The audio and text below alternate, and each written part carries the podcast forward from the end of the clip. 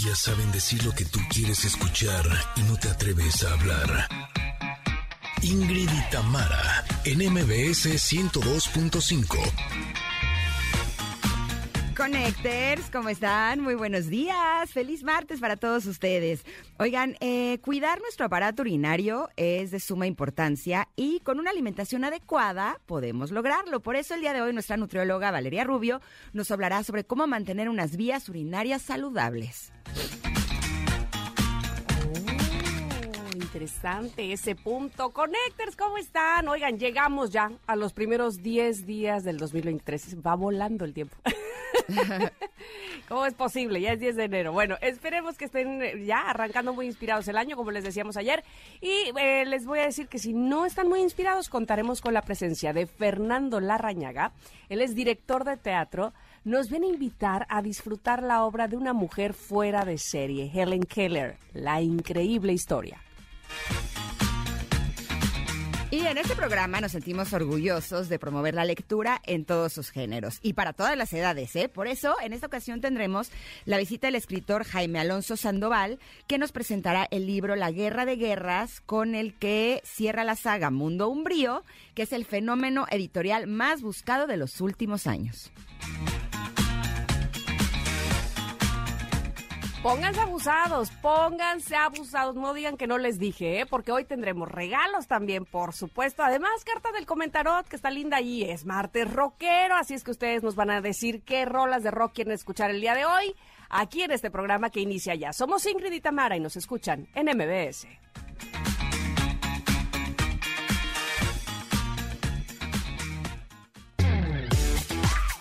Ingrid y Tamara, en MBS 102.5. No, pues si uno empieza el día con David Bowie, es que uno está empezando muy bien. Esta canción se llama Héroes o Heroes y la estamos programando porque el día de hoy se conmemora el séptimo aniversario luctuoso de una de las figuras más emblemáticas de la música, sin duda, que es David Bowie, que murió el 10 de enero del 2016 a causa de cáncer de hígado. Lo estamos recordando con esta canción. Otro pedacito, ¿no? No sé si vengo sensible, pero hasta me dieron ganas de llorar. Y cuando te Así. diga que Antier hubiera cumplido 76 años, Ah, Sácatelas. ¿qué tal eso? O sea, él nació un 8 de enero y murió un 10 de enero. Se me hizo así, lagrimita en el ojo, nudito en la garganta. Chale. Así, y eso que no lo conocía, pero, no- o sea, no sé si a ustedes les pasa, pero uno le tiene cariño a las personas que admira. O sea, a mí me pasa con los tenistas. Les juro que, eh, no sé si les conté que cuando vi a Rafa Nadal en un amistoso aquí en México y lo vi súper contento porque siempre lo veo tenso, de veras, o sea, me dio mucho gusto.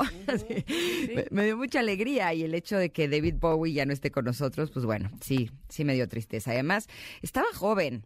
¿No? O sea, si estamos hablando del séptimo aniversario luctuoso y tú dices que debería de tener 76, o sea, morir a los 69 sí es muy joven, Sí, sí, sí. ¿no? Mi papá ayer cumplió 75 y yo lo veo súper joven. Ay, ¿qué tal lo pasaron? Ay, padrísimo. Qué bueno. Me sigue ganando en el tenis. O sea, además, le regalamos unos tenis para jugar tenis y todavía tiene el cinismo de decir, o sea que con esto sí les voy a ganar. Y- O sea, siempre nos gana. ¿Qué le pasa? Y además mis hijos son muy buenos, de veras. Ah, y yo qué también me defiendo. Pero él a sus 75 años no hay manera de ganarle a Qué maravilla, qué bendición. Seguiremos practicando. Eso. no, bueno, y, y ahora con tenis nuevos, agárrense. Híjole, sácatela. Oiga, pero qué gusto que nos estén acompañando aquí en la Ciudad de México a través del 102.5. Pero saludamos también con mucho gusto, enorme gusto a Córdoba, que nos acompañan en FM Globo 102.1. También a Comitán, que se encuentran en Exa 95.7. Saludos a Mazatlán que nos sintonizan en Ex 89.7. A Tapachula, los saludo también con mucho gusto. Se encuentran en Exa 91.5 y a Ciudad del Carmen, que se encuentra en FM Globo 101.3. Y por supuesto que a todos los que están en estos momentos escuchándonos en el podcast, también gracias por elegirnos, gracias por estar aquí. ¿Tú cómo estás, Tam? ¿Cómo bien, amaneciste? bien, bien, bien, muy bien. Este, todo, todo va bien este día. Ayer me, me decía Gigi, mi hija, ay mamá, ¿por qué amanecí tan contenta? No sé, como que, pues porque es 9 de enero apenas. y te cuento ya después cuando ya esté toda cansada. Pero bueno, estoy bien, estoy bastante eh, con energía, con el gusto de saludarles, por supuesto. Hoy, que además es Día de la Gente Peculiar.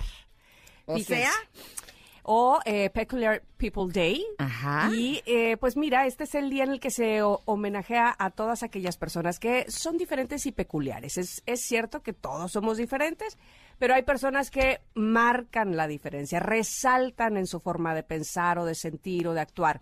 Y quizás sea un poco extravagante, por ejemplo, ese tipo de personas, o quizás las, eh, la peculiaridad la llevan por dentro, pero lo cierto es que estas personas suelen ser la diana de todo tipo de críticas sin motivo, precisamente porque salen de los estereotipos, ¿no? Y entonces, ¡fum!, se vuelven un foco y entonces empiezas a, a- decir, ay, seguramente, la, la, la, la, la, ¿no? Entonces, cuando además... Yo creo que ser diferente es, es, es un acto de valentía total. Yo admiro muchísimo a la gente que sale justamente del estereotipo, ¿no? Yo que este, les he dicho, eh, este año he descubierto, o bueno, al final del, del año pasado, que traigo muchos deberías encima, Ajá. muchas cosas, este, ¿Cómo de que- cuáles? uf, de comportamiento, O sea, ¿qué de crees que deberías de hacer que no estás haciendo o que deberías eh, hacer que no eres? defenderme más y no hacer lo que los demás dicen, nada más por, por cumplir. En fin, es una cosa mucho más profunda. Pero esas personas que justo son peculiares porque eh, son muy auténticas en el sentido de que defienden lo suyo, ¿no? Este, defienden su idea, defienden, eh, vamos, pasan sin pena ni gloria, este, a pesar de las críticas o a pesar de que el, el sistema les diga que deben de ser así, claro, siempre y cuando, pues evidentemente no perjudiquen a nadie más, este, pues me parece muy loable lo que hacen y me parece digno de reconocérseles. Entonces, pues hoy es día de la gente peculiar. ¿Será que yo ¿Tienes- soy una persona peculiar? ¿O solo soy un bicho raro a veces? ¿O No, solo soy la oveja negra? Así. en algún momento, pero además, este, ¿O, sí, yo creo que en o tendría que tener el pelo pintado de rosa para ser gente Eh, peculiar? Justo te iba a preguntar algo así. No sé, porque, por ejemplo, nosotras somos muy esquemáticas, muy cuadradas también, y nos gusta que esto salga A, B y C, ¿no? O sea, difícilmente haríamos. Por por ejemplo, yo en el GIF que puse hoy en el Twitter, Ajá. puse a Elton John, ¿no? Yo creo que eh, ahora probablemente que tiene más edad le ha, le ha bajado un poco, pero pero era un tipo que tocaba con los pies y volando y, y, y- muy estrafalario, como dice aquí la, la, la efeméride, ¿no? Este, resaltaba justamente porque hacía cosas muy distintas, muy diferentes, y más en aquella época que probablemente era como más de, ¿eh? o sea, como que este, no conocíamos tantas cosas y, y- y- y verlo a él era, pues resaltaba, ¿no? Era diferente totalmente. Eh, probablemente más en nuestra época Lady Gaga, pero no sé si tengas que llegar a tanto, o, este, ¿cómo se llama? Um, ay, se me fue eh, la de Rehab, ¿cómo se llama? Este... Eh, eh, Amy Winehouse. Amy Winehouse, ¿no? Por ejemplo, no sé, no sé si tengas que llegar a ese tipo de cosas. Y eso es nada más estoy hablando de la imagen. Pero evidentemente hay mucha gente peculiar que piensa diferente sin necesidad de hacerse esos chongos, ¿no? Ni de vestirse de carne asada o de lo que se haya de visteces. Este, Lady pero- Gaga sería peculiar, ¿no? por eso te decía, sí, Lady Gaga ya más en nuestra época y también Amy Winehouse. Pero te digo, no es que necesariamente tengan que vestirse así, me parece a mí, porque también este, pues, manera, la manera de pensar de alguien puede ser que no, no, no, no hacia afuera o hacia su vestimenta lo refleje como alguien estrafalario, pero sí en sus, en sus acciones, no sé, en sus, en sus manera, en su manera de pensar básicamente. Así es que, pues no sé, en algún momento seguramente hemos sido peculiares, ¿no? tú, tú lo dirás. Exacto. Yo creo que lo aquí lo interesante sería, pues, ser gente peculiar cuando a uno se le pegue la gana, ¿no? Básicamente. Y si de pronto un día a uno se le antoja eh, pararse el pelo, pintárselo, ponerse algo de ropa extraño, pues decir, ¿eh, ¿qué? Es Te mi- voy a decir es mi vida. un Así. secreto acá entre nos. No sé si esto, mira que yo he comentado cosas en, en el radio, yo soy un libro abierto, pero este, pero no sé si esto ya lo dije alguna vez. En la prepa, en la preparatoria, se hacía cada año como las nominaciones y los premios, ¿no? Ajá. La pareja más quién sabe qué y la niña más quién sabe qué y el niño más- Y yo dos años seguidos gané la más extravagante. ¿En serio? Te lo juro por Dios. ¡Qué y- cool! Y ahora soy lo más clásica del mundo, o sea, por favor, o sea. Bueno, pues hay que retomar, aunque sea de vez no en cuando. sé. Así, aunque sea en la intimidad. Ah, bueno, sí, eso sí. Pero este, no sé en qué momento eh, ah, se cerró esa parte de mí, pero yo me acuerdo ir a las fiestas de la prepa que yo misma decía después, evidentemente, de en qué estaba yo pensando, por qué me vestía así. Yo me hacía un copete parado, como del pájaro loco. No sé si se acuerdan que estaba de moda. y me acuerdo que agarraba y le daba vueltecita con mi mano así, para que se, se enredara. Y luego lo paraba y le echaba spray de este Aquanet Extra Super Hold ¿no? Y me acuerdo que la gente cuando se refería a mí, los papás de mis amigos y así, decía, ¿dónde está? Y ponía la mano, hace cuenta, con los dedos parados hacia arriba, en el área de la frente, así, ¿dónde está? Track, ¿sabes? en lugar de decir mi nombre, era la de los pelos parados, o sea, o luego me hacía el copete de, de, de como de fuente, ya sabes, que parece como un tubo hacia adelante. y, eso era extravagante en nuestra época. Tengo una amiga que se hacía ese fleco, hacía ese de fuente, con el cepillo redondo, se le quedó enredadísimo el pelo, pero no sabes, y se lo tuvo que cortar hasta abajo. O sea, no, no, no, o sea, te puedes imaginar el fleco, le medía medio centímetro por vida de Dios. Qué horror. Pero bueno, ustedes díganos, Connecters, si conocen alguna persona peculiar y por qué creen que es una persona peculiar. Queremos bañar de gente peculiar nuestras redes sociales, principalmente Twitter. Eh, lo pueden hacer a través de arroba Ingrid MBS. Estaremos muy, muy felices de poder escucharlos a través de esta vía. Ándele pues. Ándele pues. Vámonos un corte, porque nuestro comentario da para mucho. y si ah, seguimos aquí en la periqueada, no nos va a dar tiempo de decir oh. todo lo que queremos compartir. ¿Va? Vamos un corte, volvemos. Somos Ingrid y Tamara y estamos aquí en el 102.5. Es momento de una pausa. Y en MBS 102.5.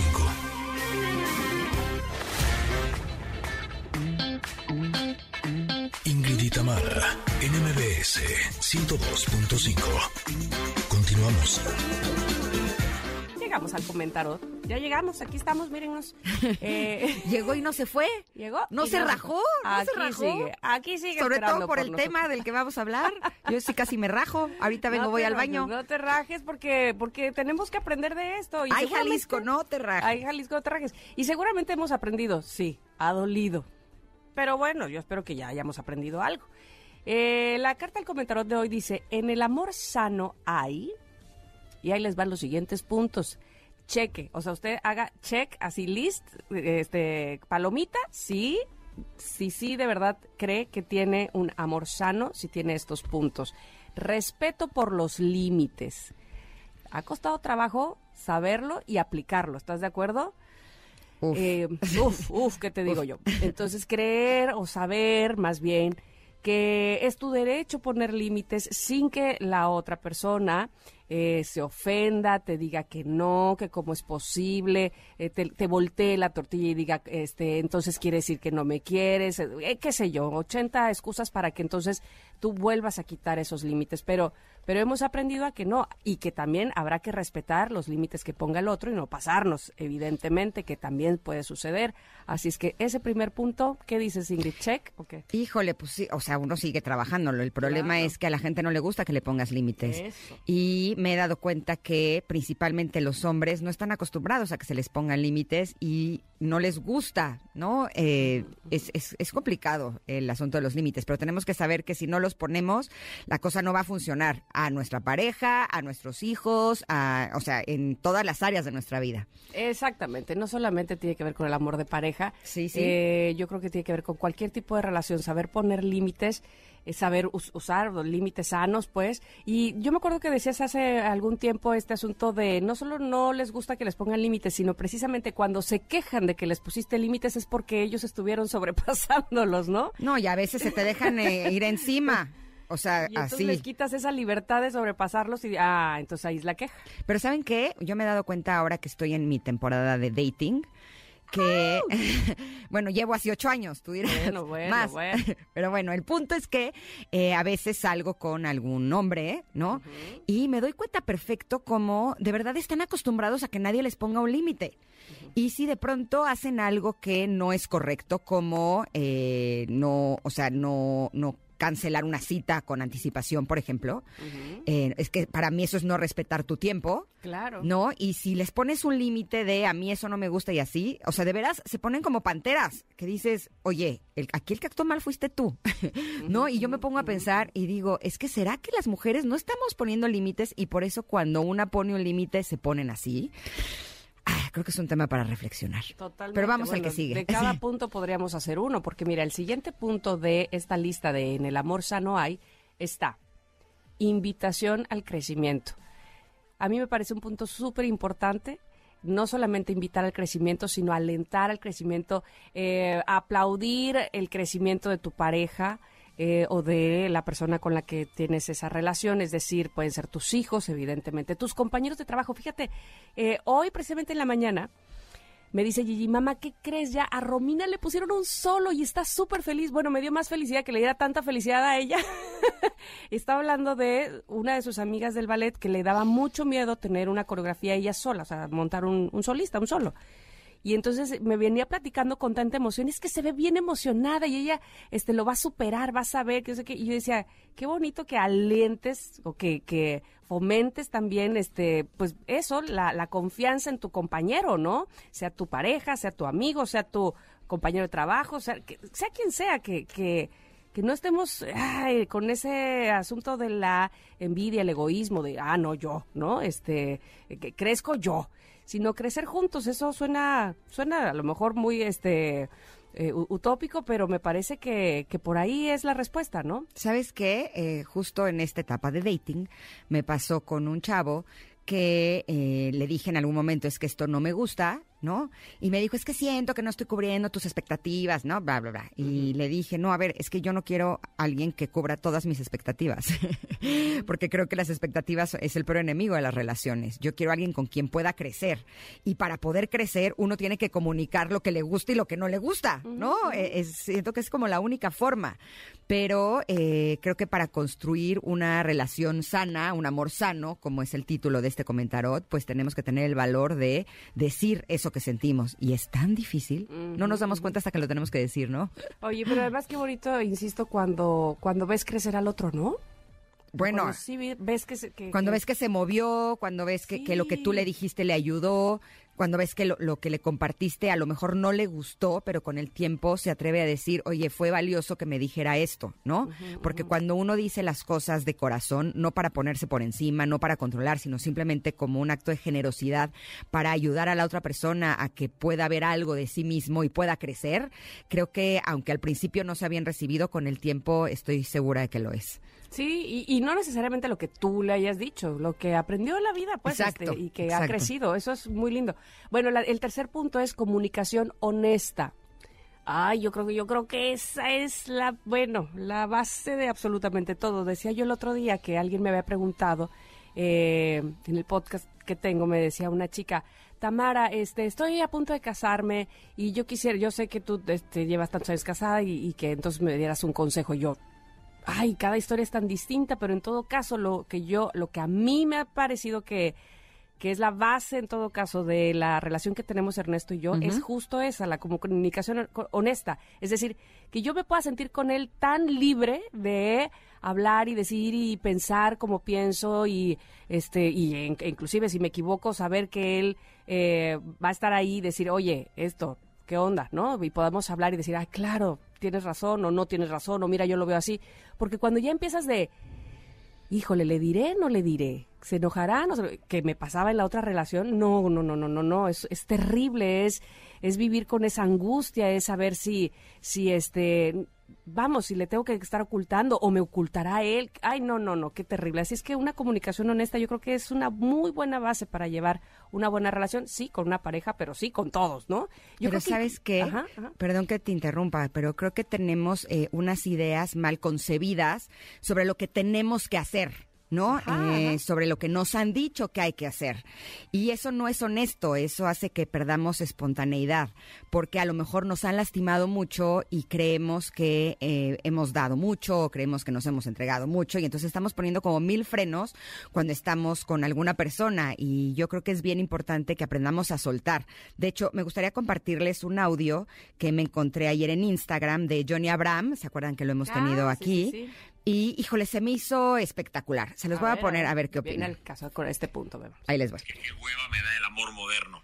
Está de moda demostrar poco, exigir mucho, está mal visto ser intenso, muchos quieren no querer. Hay pocas ganas de sentir mucho, está de moda este juego pendejo de, no contestar y háblame, pero yo te voy a responder dentro de cinco horas. Y no porque estoy ocupado, sino porque no quiero mostrar mucho interés o por miedo a espantarte o porque prefiero alimentar mi ego queriendo hacerme el interesante. Siento que está de moda como que tener miedo a sentir. ¿no? Está de moda, no quiero nada serio, primero quiero ver mis opciones o no eres lo que yo esperaba y alejarte de una persona aun y cuando te encanta o te puede aportar sensaciones nuevas y puede que incluso sea la persona que tanto buscabas y todo por miedo al compromiso o por mucho egoísmo, como que la gente está suponiendo lo peor y por cobardía, como que no se quedan a averiguar que tal vez podría ser lo mejor. Y pasa mucho que intentamos arreglar a personas que ni siquiera nosotros rompimos. Nos encontramos en la vida con personas que siguen atoradas en su pasado y lastiman a las personas de su presente sin darse cuenta que eso solo les va a traer un muy doloroso futuro. Yo siento que esas personas no trabajan en ellas y sin embargo, aunque no están listas para dar nada, creen merecer todo. Por eso yo siempre les recomiendo a los que me escuchan que rompan los esquemas del amor moderno. ¿Qué importa si el otro se expanda? Tú siente, demuestra, interésate. Si de verdad te gusta, díselo. Sé detallista, mándale ese mensaje. eh, después de verse, dile que te la pasaste muy bien. Preséntale a tu gente, conoce a la suya. Como que siento que de esa manera vas a tener la satisfacción de sentir que hiciste todo bien y de haber disfrutado esa etapa de manera libre, sin juegos, sin estrategias, sin mucho cálculo, sin mucho sobreanálisis. Y si no funciona, pues no quedó en ti. Pero si funciona, estaría increíble. Yo creo que, eh, no sé qué ¿A opinan. poco no está espectacular? Justo, justo. O sea, justo, es justo, justo. ser honesto, ¿no? Porque creo que estamos haciendo todo el tiempo lo que, ¡Ah! no, y si doy más, y si digo, y si, do- y si mando, Eh, eh, eh, te- así sea tu pareja o tu date, ¿no? Y, totalmente de y creo que si nos comprometemos a ser honestos con la otra persona, a lo mejor eh, nos van a batear, a lo mejor nos van a lastimar, pero por lo menos sabemos que hicimos lo correcto, que es ser quienes somos. Totalmente. Además, este, es como muy de, ay, no, no sé si decir de secundaria, pues, pero muy inmaduro eso. Eh, estar con, con lo truculento, con lo, este, me hago el interesante, no sé, como que de, de adolescentes eso, ¿no? o sea, ya estamos en una edad donde hablar directamente, vamos, me parece que es lo, no solo lo más correcto, sino lo más conveniente para ambos, ¿no? No, e incluso el que si eres una persona que sabe lo que quiere, que si eres una persona que es entregada, que quiere dar lo mejor de sí mismo y el otro a lo mejor te tacha de intenso, pues quiere decir que la otra persona no estaba lista para Mm. recibir todo eso que tú estabas dispuesto a ofrecer. y es mejor que luego, luego ahora sí que rapidito, vámonos, No, antes y que te además- perder el tiempo, ¿no? Y, y si no estaba lista y es honesto contigo y te lo dice, pues está mucho mejor, Exacto, ¿no? Totalmente. Oye, hay, hay muchos puntos. Este, tenías razón. Pues mañana ir- seguimos. exacto, mañana seguimos con este de los puntos que en todo caso tendría que haber en un amor sano. Ojalá que les guste, pero ya están posteados todos juntos ahí en arroba Ingrid Tamara MBS, que es nuestro Twitter, y que ustedes ya saben que lo pueden usar, lo pueden postear, repostear, eh, quedárselo, es para ustedes. Esta parte del comentario yo creo que es de la que más me gusta, precisamente porque podemos tener esa interacción con ustedes, queridos connectors. Pero vamos a ir a un corte. con esto. Ay. Vamos a ir un, cor- un corte y regresamos porque, ah, tenemos más, tenemos información, tenemos cosas que yo estoy segura que les van a gustar y quédense aquí, en el 102.5 estamos Ingrid y Tamara. Es momento de una pausa. Ingrid y en MBS 102.5.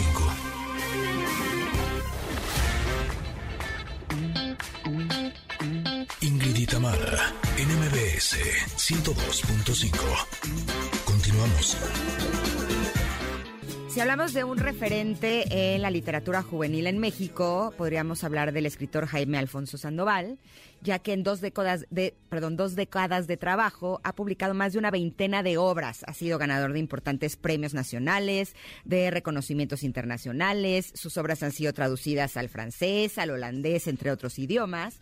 Y el día de hoy nos da mucho gusto recibirlo en cabina, ya que Un Mundo Umbrío, la Guerra de Guerras, es la cuarta y última entrega de esta célebre saga, Mundo Umbrío, que ha sido el fenómeno editorial más buscado de los últimos años. Bienvenido, ¿cómo estás, Jaime? Un gustazo, un gustazo, Ingrid, un gustazo estar aquí en, tu programa.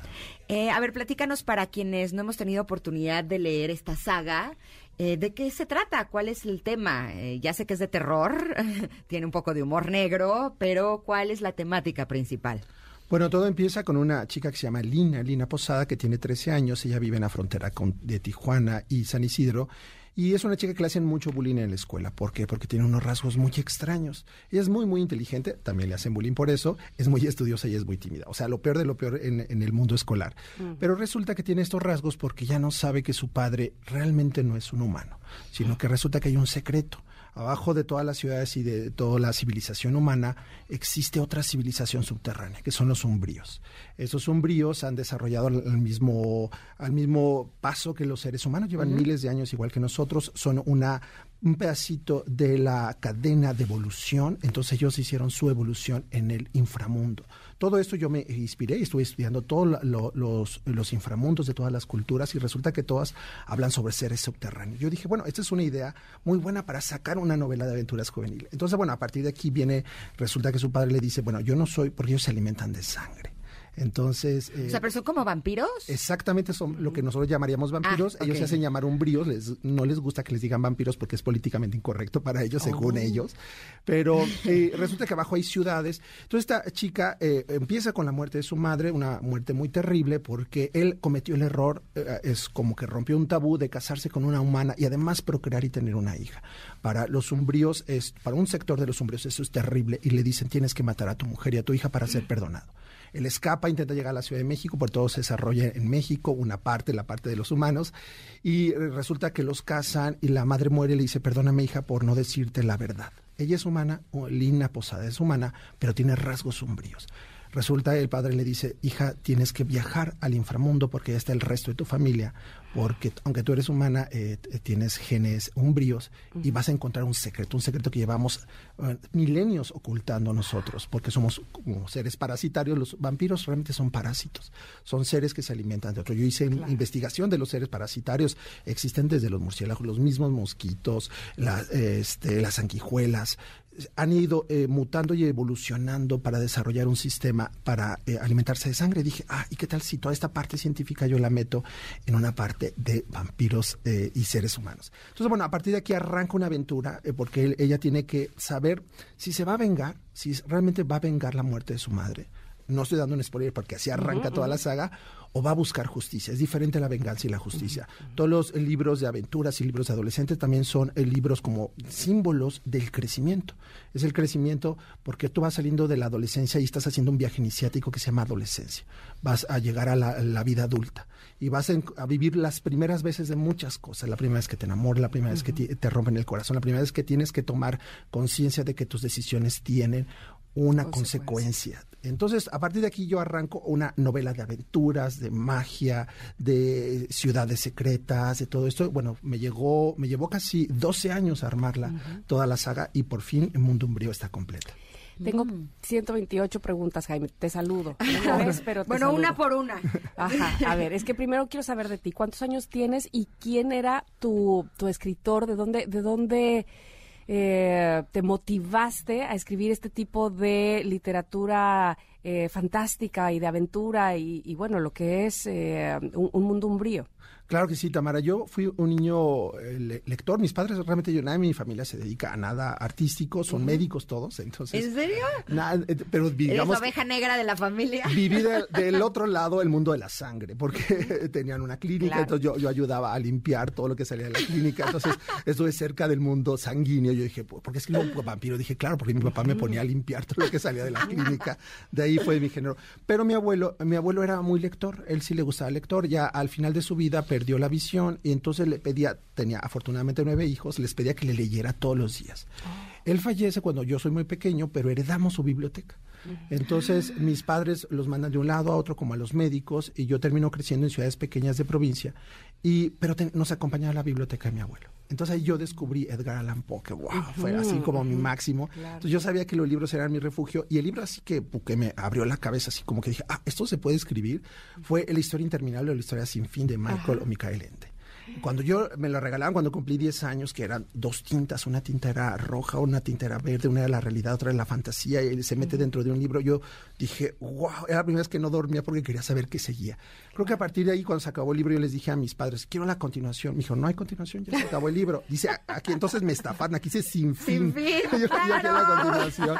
Entonces yo me decidí a hacer la segunda parte, claro, a los 10, 11 años seguramente hice un mamotreto, pero fue el impulso de si algo que yo quiero leer no existe, pues yo lo voy a hacer. Se me hizo muy fácil hacerlo.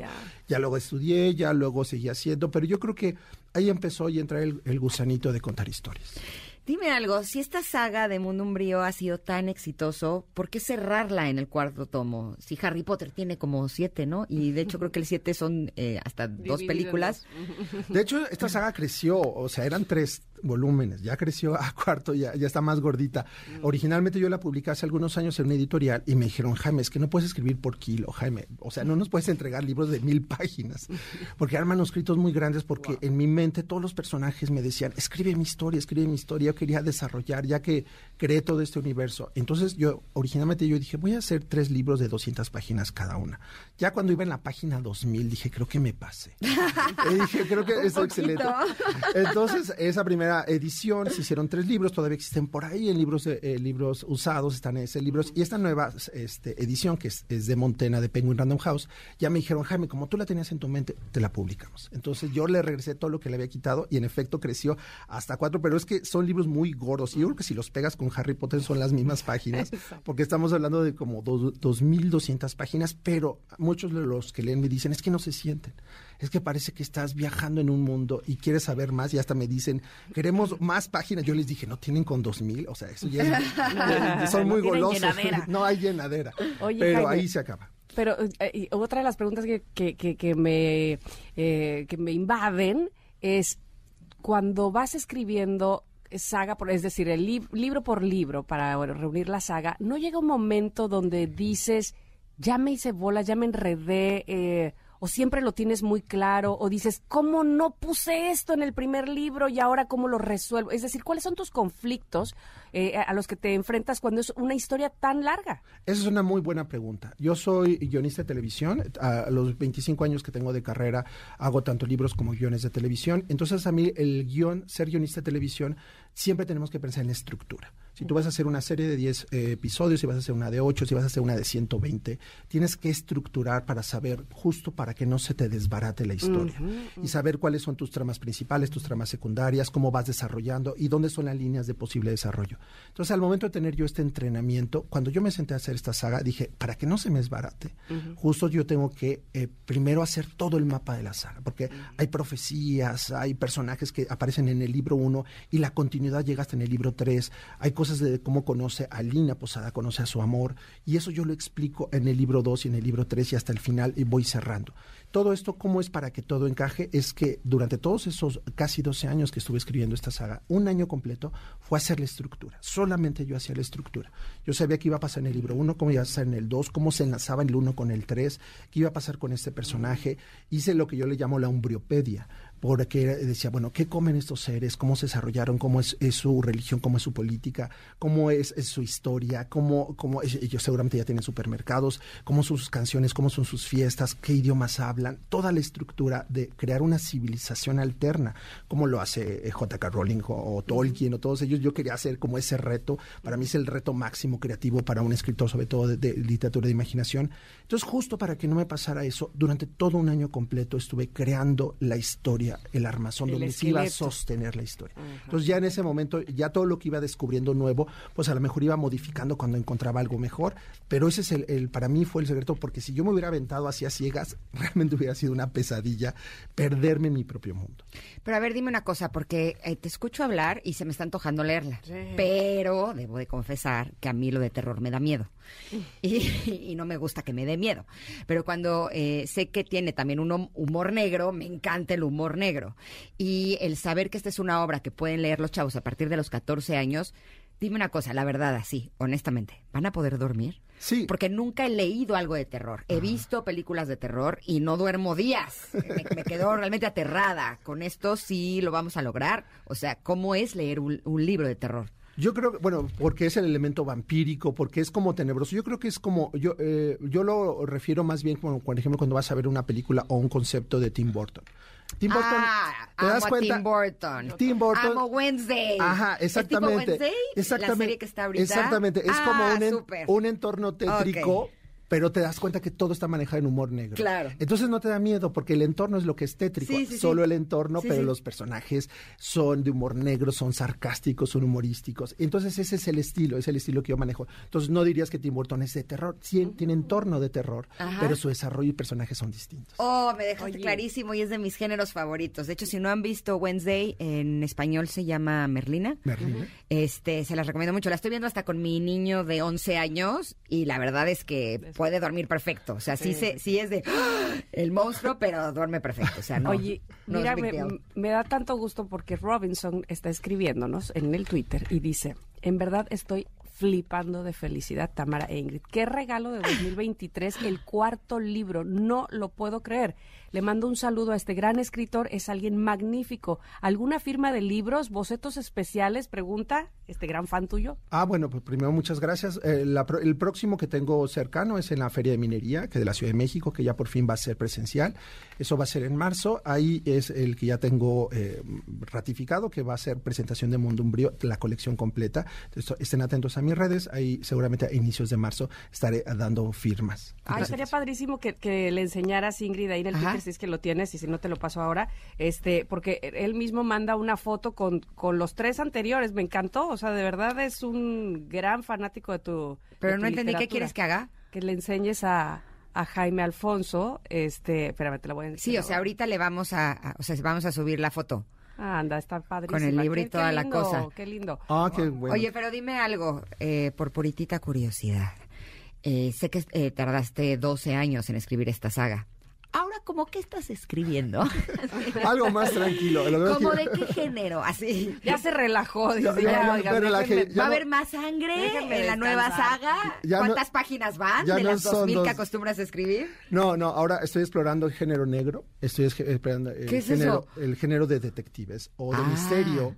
Entonces ya no es paranormal, bueno, tiene sus puntitos y entonces es como de enigma. Eh, eh, estoy desarrollando un proyecto que, bueno, no, no siempre yo digo, voy a hacer algo pequeño, como esto que iba a decir, esto es pequeño. Entonces a lo mejor termino haciendo una saga de un detective de 15 eh, tomos, no lo sé, pero estoy ya trabajando en, en, ese proyecto. Es un proyecto sobre justicia en justicia. Acabo de sacar uno para niños que se llama Cuentos Justos y, y, este otro nuevo es para adolescentes y va a ser, voy a escribir otro más para adultos y todo tiene que ver alrededor de la justicia y la injusticia. ¿Y para televisión también estarás escribiendo? Para televisión hice un como fue parte del pool de guionistas de una serie para Disney Plus. Oh, en, México, que ya se filmó, se llama La Partitura Secreta. Esa, mm. ¡Ay, mi sobrina actúa ahí! Ah, bueno, yo escribí Natalia Coronado. En la primera temporada. Yo Está súper padre. Es de música y magia. Está espectacular. Está buenísimo. O sea, no, no, no. O sea... Yo, es que estoy en la primera temporada y se, se, se grabó en México, entonces creo que este año sale, ya está en postproducción. Ay, no sé qué personaje es el de mi sobrina, pero... Ah, a mí me encantó, me divertí muchísimo siendo guionista de esa serie. Qué cool. ¿Y conociste a los actores y así o no? No, estaban en, creo que estaban en, el... Eh, no estábamos ahí escribiendo como locos, entonces casi nunca conocemos a los actores. Y la vez que había un llamado para ya conocernos todos juntos, andaba yo en una feria presentando un libro. Híjole, pues está divina. Sí, me mandaban fotos y videos y está increíble. increíble. Les voy a traer a Natalia cuando salga para que les platique de qué se trata porque está impresionante. Oye, pues de verdad que estamos muy felices de, tenerte aquí, de, de conocer esta saga de que nos hayas metido al mundo en, en 15 minutos que ha durado esta entrevista. Estoy ahí ya, este, queriendo saber absolutamente todo de cada uno de los libros de Un Mundo Umbrío y que ahora presentes la Guerra de Guerras con, con, la, que cierras y, y me parece que que va a ser o va a seguir siendo un éxito. Así es que de verdad te agradecemos tanto, Jaime Alfonso Sandoval, que hayas estado con nosotras. Muchas gracias por la invitación, por el espacio. Gracias. Vámonos un corte, pero volvemos. Tenemos regalos, ¿eh? Así es que pónganse buzos caperuzos porque les vamos a regalar en el siguiente bloque. Somos Ingrid y Tamara y estamos aquí en el 102.5. Es momento de una pausa. Ingrid y Tamara en MBS 102.5.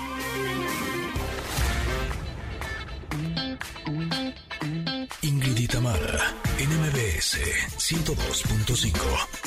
Continuamos. ¿Por qué no bailas cancan? Es lo que más me gusta de esa canción. No iba ahí, pero me encanta. Exacto. Fobia se hace presente este martes de rock. O sea, se me hace un este, detalle. Imagínate que alguien te diga, ¿por qué no bailas cancan? ¿Por? Así. Bueno, puede ser. Yo me Garibaldi. no sé si les he contado, pero mi, mi segundo concierto fue en el teatro, en el Estadio Santiago Bernabéu en España. Y teníamos un musical que nos poníamos unas failas y bailábamos cancán. Mira. Y en el baile de cancanes se me rompió el tacón de la bota que tenía y me la pasé de cojito todo el concierto. y fue justo eh, por el cancán. Pues ahí está la respuesta de ¿por qué no bailas cancán? Exacto. Porque se me rompió el tacón. Se te rompe la bota y bailas de cojito. Oigan, eh, queridos conectores, tenemos regalos. Uh, sí, tenemos regalos, así es que por favor, si ustedes quieren ir ay, a eh, la Arena CDMX el próximo 20 27 de enero, acompañados de que su mejor amiga, que su ah, este novio, esposo, esposa, qué sé yo, su mamá, a quien quieran invitar a disfrutar del concierto de Grandiosas, por favor, lo único que tienen que hacer se los va a decir Ingrid. es que sabes que estaba buscando en esta ocasión quiénes son las grandiosas. Ah, justo, justo quería saber yo también. Eh, bueno, estoy en esas, lo estoy buscando en internet. Bueno, pero les vamos a adelantar que se van a llevar este pase doble por Twitter para que vayan allá. Arroba Ingrid Tamara MBS. Mira, tengo grandiosas 2023. Yo también, pero no me parece quiénes son. Ay, a mí me ah. aparece sí, ahora déjame que las reconozcan. Este, Manuela Torres, estoy viendo. Ah, ya, ya las encontré. Es Alicia Villarreal, Dulce, eh, este, ay, esta mujer, ¿cómo se llama? No vienen los nombres, vienen las fotos. Eh, Ángela Carrasco y María del Sol. Ah, buenísimo. Está buenísimo. Sí, sí, está padre. Bueno, ¿qué es lo que tienen que hacer? Bueno, nos tienen que escribir en Twitter, arroba Ingrid Tamara MBS. Y la primera persona que nos diga el nombre de la saga de Jaime Alfonso Sandoval, que acabamos de tener como invitado en el bloque pasado en este programa, se llevarán este pase para que vayan a disfrutar de las grandiosas. Mira, también está Laura Flores. Está Laura Flores y no está Manuela Torres, como había yo dicho en la foto que vi. No era Manuela, eh, en su lugar Laura Flores. Exacto, es María del Sol, Dulce, Alicia Villarreal, Ángela Carrasco y Laura Flores. Ándale. Ándale. Ah, Laura Flores es artista invitada. ya ah, vi. Es el próximo 27 de enero a las 9 de la noche en la Arena Ciudad de México. La primera persona que nos diga el nombre de la saga de Jaime Alfonso Sandoval se lo lleva, se lo lleva, se lo llevo. ¿Listo? Que además, que, que, que saga tan buena, ¿no? Me, dieron tantas ganas de leerla. Híjole, sí. Lo malo es que son dos mil páginas. Así. Oh. Bueno, o sea, si él tardó 12 años en escribirlo, creo que yo voy a tardar otros 12 años en leerlo. Pero bueno, si es así de, tan interesante como lo, lo, escribió, seguramente ahí estaremos pegadas. Eh, fíjate que me regaló mi marido, ahora que vino de su viaje, este, una, la última biografía de la reina Isabel. Ajá qué interesante está, de verdad, escrito por una española, está tan interesante, cosas que no te puedes ni imaginar, evidentemente, este, eh, muy bien escrito me parece a mí, pero de, absolutamente es como una bitácora de qué hacía la reina desde que se levantaba, vamos, y quién le ponía los calzones, básicamente, así. Este, cómo se llamaba, qué puesto tenía. ¿Alguien le ponía los calzones? Sí. ¿En serio? ¿No se los ponía solita? Pues mira, después de bañarse la ayudaban a vestir, y más a esta edad. Entonces, eh, únicamente tenía, digamos, eh, permiso de verla así este, en ropa interior o incluso sin ropa interior, además de este, su esposo, eh, su dresses assistant y eh, una persona más que también tenía que ser mujer. Ah, no, no es cierto. Y su doctor. Eran e- ellos tres solamente. Ellos tres podían verla así. Oye, dile a Ernesto esta noche, trátame como reina, ponme los calzones. Pónmelos. O, bueno, quítamelos y luego me los vuelves a poner. Ahora te digo, querida Pero trátame como reina. para no equivocarme, porque me pregunta quién es la autora, pero lo tengo aquí justo junto a mí. Eh, y ahorita te lo digo. Pero sí, está, está muy interesante todo, así, minuto por minuto. Y cómo lo hacía antes y cómo lo hacía después y hasta el día de morir, porque evidentemente las cosas han cambiado, pero además eh, el, el carácter, cómo se enojaba, este, cuando se enojaba, era, era bien sarcástica, ¿eh? O sea, porque no explotaba. Entonces era, tenía mucho, a- a- usaba mucho el sarcasmo. Está bastante interesante el libro. En fin, este, Ya lo encontré, es de Robert Hartman. no, es una mujer. Ah, Este, y se llama La entonces es Reina. de Amy O. No, tampoco. Ahorita, ahorita te lo traigo, está aquí a la. Pues aquí lo estoy buscando. bueno, Eso es lo que me aparece. Está No, bien, no, ahorita les decimos que, que de hecho hablando de temas de la realeza, me contaron que hay un podcast de Corina, la que era la amante del rey Juan Carlos. Ves que trae ahorita un, un problemón, está exiliado, de hecho vive en Dubái, no puede entrar a España porque eh, cobraba dinero eh, como por fuerita. Y en una ocasión, eh, es que sigue este hablando, sigue hablando. es que este chiste está re bueno. En una ocasión, el rey Juan Carlos cobró como 60 millones de euros, no sé, una cantidad así absurda. Y entonces, evidentemente, no lo podía depositar en su cuenta porque, pues, era el rey de España, ¿no? En eso, no era legal. Y entonces le dijo a su amante, que era Corina, que incluso vivía en la zarzuela. O sea, ahí se topaba hasta con la reina Sofía. Y eh, vivía como en, como en la casita, pero dentro del mismo palacio. Y le dijo a ella, pues no seas malita, guárdame mi dinero, guárdame mis 60 millones. Y cuando salió el escándalo, le dijo, devuélveme mi dinero. Y la Corina le dijo, pues ¿qué crees que no? Lo caído, caído. Y no se lo devolvió. Le dijo, tú me metiste en un problemón, porque además ella no solamente es una mujer bellísima, sino es como también medio aristócrata, ¿no? Y le dijo, pero me metiste en un problemón, en un problema público por andar contigo y así. Y entonces ahora no te devuelvo tus 60 millones de euros. Y se los quedó. Y no solo eso, sino que ahora tiene su podcast donde habla al- con lujo de detalle de todo lo que vivió con el rey. No, no, no, no, no. O Mira. sea, la realeza se está deschongando, ¿eh? O sea, Harry no solamente tiene su, su documental con Meghan en, en la plataforma de la N, sino que ahora también ya salió hasta el libro. Sí, no, hombre. Sí, sí, sí, sí. Bueno, pues ahí está, mira, eh, lo encontré, ya les mandé la foto. Es la reina de Anapolo Alonso. La Ajá. increíble vida de Isabel II también está. Por eso me acordé, de hecho, ahora que decías de, de tantas páginas, Ajá. este está bastante choncho también, ¿no? Tiene O sea, ya lo 2000. tienes tú. Sí, sí, sí, sí, lo estoy leyendo. Lo estoy leyendo. Ah, ¿cuántas páginas? Son 700 páginas. Ay, nada más. Sí, pero está... está Y está más padre que. The Crown. Está, está muy meticuloso este, hasta donde voy, te digo. Es que este- The Crown sí me gustó mucho, la verdad. Sí, sí, sí, está padre. Honestamente. Este, pero está muy meticuloso, insisto. En The Crown te dan, pues, evidentemente, el, el personaje, ¿no? Lo estás, lo estás viendo. Pero aquí el asunto de hablar de eh, por qué, digamos, era tan. eh, eso, tan fijada en ciertos detalles y en otros no, ¿eh? En otros eh, le valía bastante queso. ¿Qué le este. valía? Por ejemplo, eh, ah, bueno, una cosa que me llamó la atención es que decía ella, eh, hoy hablando de las personas peculiares, Ajá. que a ella se le hacía totalmente vulgar seguir las modas, porque eso hablaba de que no tenías como una imagen este, auténtica, sino que andabas como la borregada siguiendo lo que estaba de moda ahorita, lo que estaba de moda después, lo que ya se fue de moda ahora y vas a otra, sino que y ella era, ella creía ser bastante auténtica con lo que le gustaba. Ay, pero es que también a ella le confeccionaban eh, en, en privado y personal, pues así está bien fácil. A ver, vete a una tienda y encuentra algo que no esté de moda, no está fácil. Pero lo otro, por ejemplo, que le valía dos cacahuates, era como ella iba a cabalgar, por ejemplo, ese tipo de cosas de los caballos y Ajá, todo. ajá. eh, tra- Trae, tráete este, los zapatos, las botas y enlodémonos. O sea, no le, no le importaba, eran actividades que ella hacía desde antes de ser reina y que así aprendió a hacerlas, ¿no? A cambiar llantas, ¿no? Porque también sabía hacerlo, este, porque algún tiempo estuvo en un, en un colegio militar, inclusive. Entonces, este, todo ese tipo de cosas que no le importaba, digamos, que había otras que sí era como, ah, eh, los códigos de su bolso, ¿no? De cómo ella eh, traía el bolso y depende de dónde lo pusiera. Además, ¿qué traía en el bolso? Evidentemente no traía el celular y, y, y dinerito. ¿Tenía celular a todo No. esto? sí, sí tenía. ¿Sí? Pero este, sí, sí, sí. Al final sí. Pero este no lo cargaba ella. Este, pero no, en su bolso tenía... Ah, yo sí quiero tener un asistente que me cargue el celular, porque francamente siempre se me olvida y luego ahí no tengo pila y ando pidiendo, y me prestas tu cargador y así. Pero ¿cómo era? Eh, si lo ponía del lado derecho de la mesa, donde en la reunión en la que estaba, quería decir que a su asistente que ya, por favor, en cinco minutos fueran por ella, ya se quería. Este, si lo ponía debajo es que se quería quedar. O sea, todo ese tipo de cosas, ¿no? Códigos, códigos, códigos. En fin, está, está interesante. Oigan, que tenemos que ir a un corte y nosotras aquí, hable No, ¿cómo hable. crees? Si apenas son las once y cinco. Nada más nos pasamos como cinco minutos, tranquila.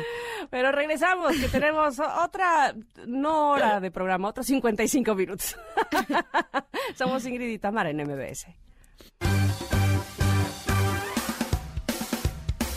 Es momento de una pausa. Ingrid y en MBS 102.5.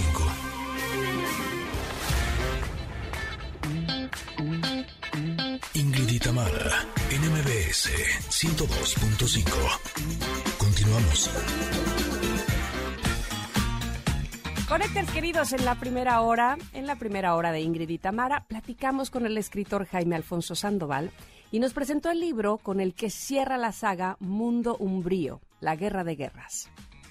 Empieza con la muerte de su madre, una muerte muy terrible porque él cometió el error, como que rompió un tabú de casarse con una humana y además procrear y tener una hija. Para los umbríos, es, para un sector de los umbríos eso es terrible y le dicen tienes que matar a tu mujer y a tu hija para ser perdonado. Él escapa, intenta llegar a la Ciudad de México, por todo se desarrolla en México, una parte, la parte de los humanos, y resulta que los casan y la madre muere y le dice perdóname hija por no decirte la verdad.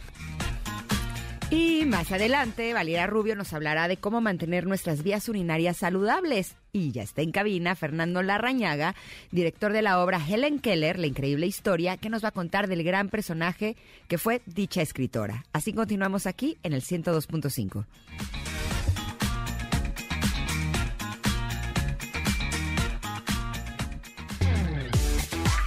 Ingrid y Tamara en MBS 102.5. Ya bien lo decía Ingrid, Fernando Larrañaga nos acompaña el día de hoy en cabina, lo cual me da muchísimo gusto para hablarnos de la obra Helen Keller, La increíble historia. Y voy a empezar, querido Fernando, saludándote, por supuesto, que espero que tengas muy buen día eh, esta mañana y agradeciéndote que estés con nosotras, pero preguntándote qué tan difícil es hablar de una mujer que sabemos de alguna manera la historia eh, y, y, que la, la digamos la como la cuentes tiene que ver muchísimo con que conozcamos más allá de ella, ¿no? Cómo no, con mucho gusto, muchísimas gracias por la invitación. Eh, Helen Keller y Anne Sullivan son una pareja.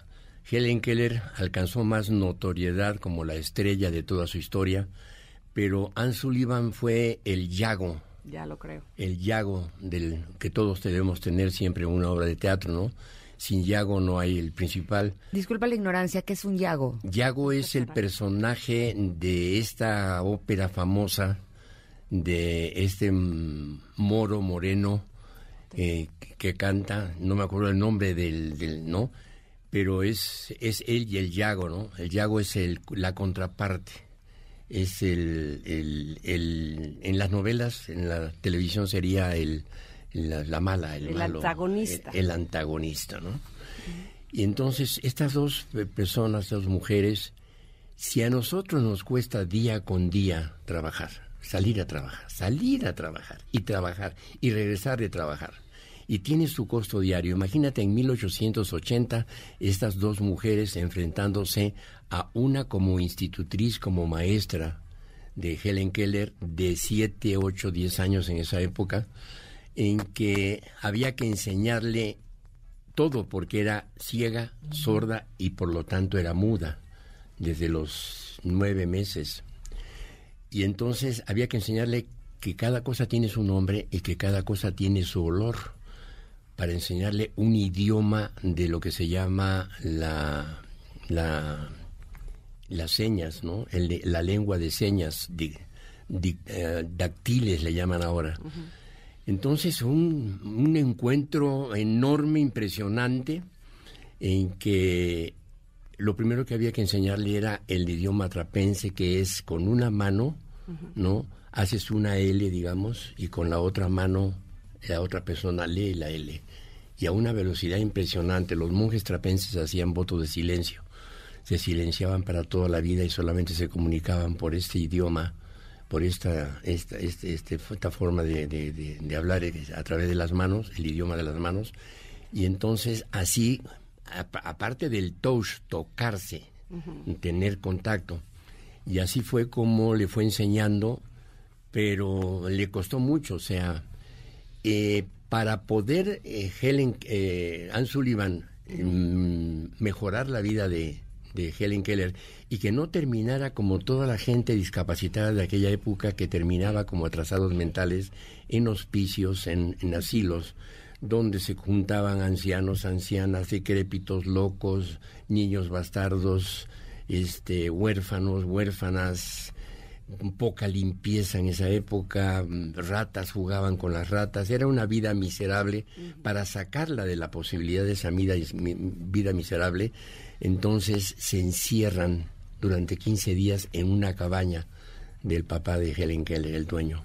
Oh. Y en esa cabaña se enfrentan esos dos caracteres. Una semiciega que, que pudo recuperar la vista por operaciones y Helen Keller, una niña feroz, o sea, tremenda, con una fuerza increíble, eh, comía la comida de la, recorría los platos de la mesa de la familia, eh, comía con las manos, nunca se sentaba a comer, no usaba la servilleta, en una época en que ahora todos comemos con la mano, la famosa comida rápida, pero en esa época era obligatorio, era así como algo imposible de, evitar el sentarse a la mesa, comer en tu plato con tu cubierto, ponerte la, la, la, servilleta en el cuello, limpiarte con la servilleta y luego doblarla, no tirarla encima de la mesa.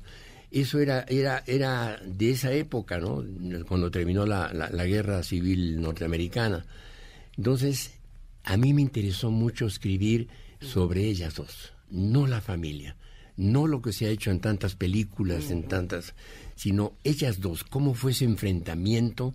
Leí el libro Esta es mi vida de Helen Keller, luego busqué datos, investigué y fui formando, armando estructuralmente teatral una obra de teatro que no fuera didáctica, que no fuera sobre todo aburrida, que fuera explosiva, con sorpresas escénicas, con estados de ánimo, con pleitos, con cosas amorosas, conseguir eh, el mejor iluminador para poder iluminar el teatro de la época de 1880 con las luces de candilejas que es al frente del escenario y luego un musicalizador que nos diera exactamente el, el sentimiento del actor, actriz y público juntos para que les llegáramos a lo más hondo del alma.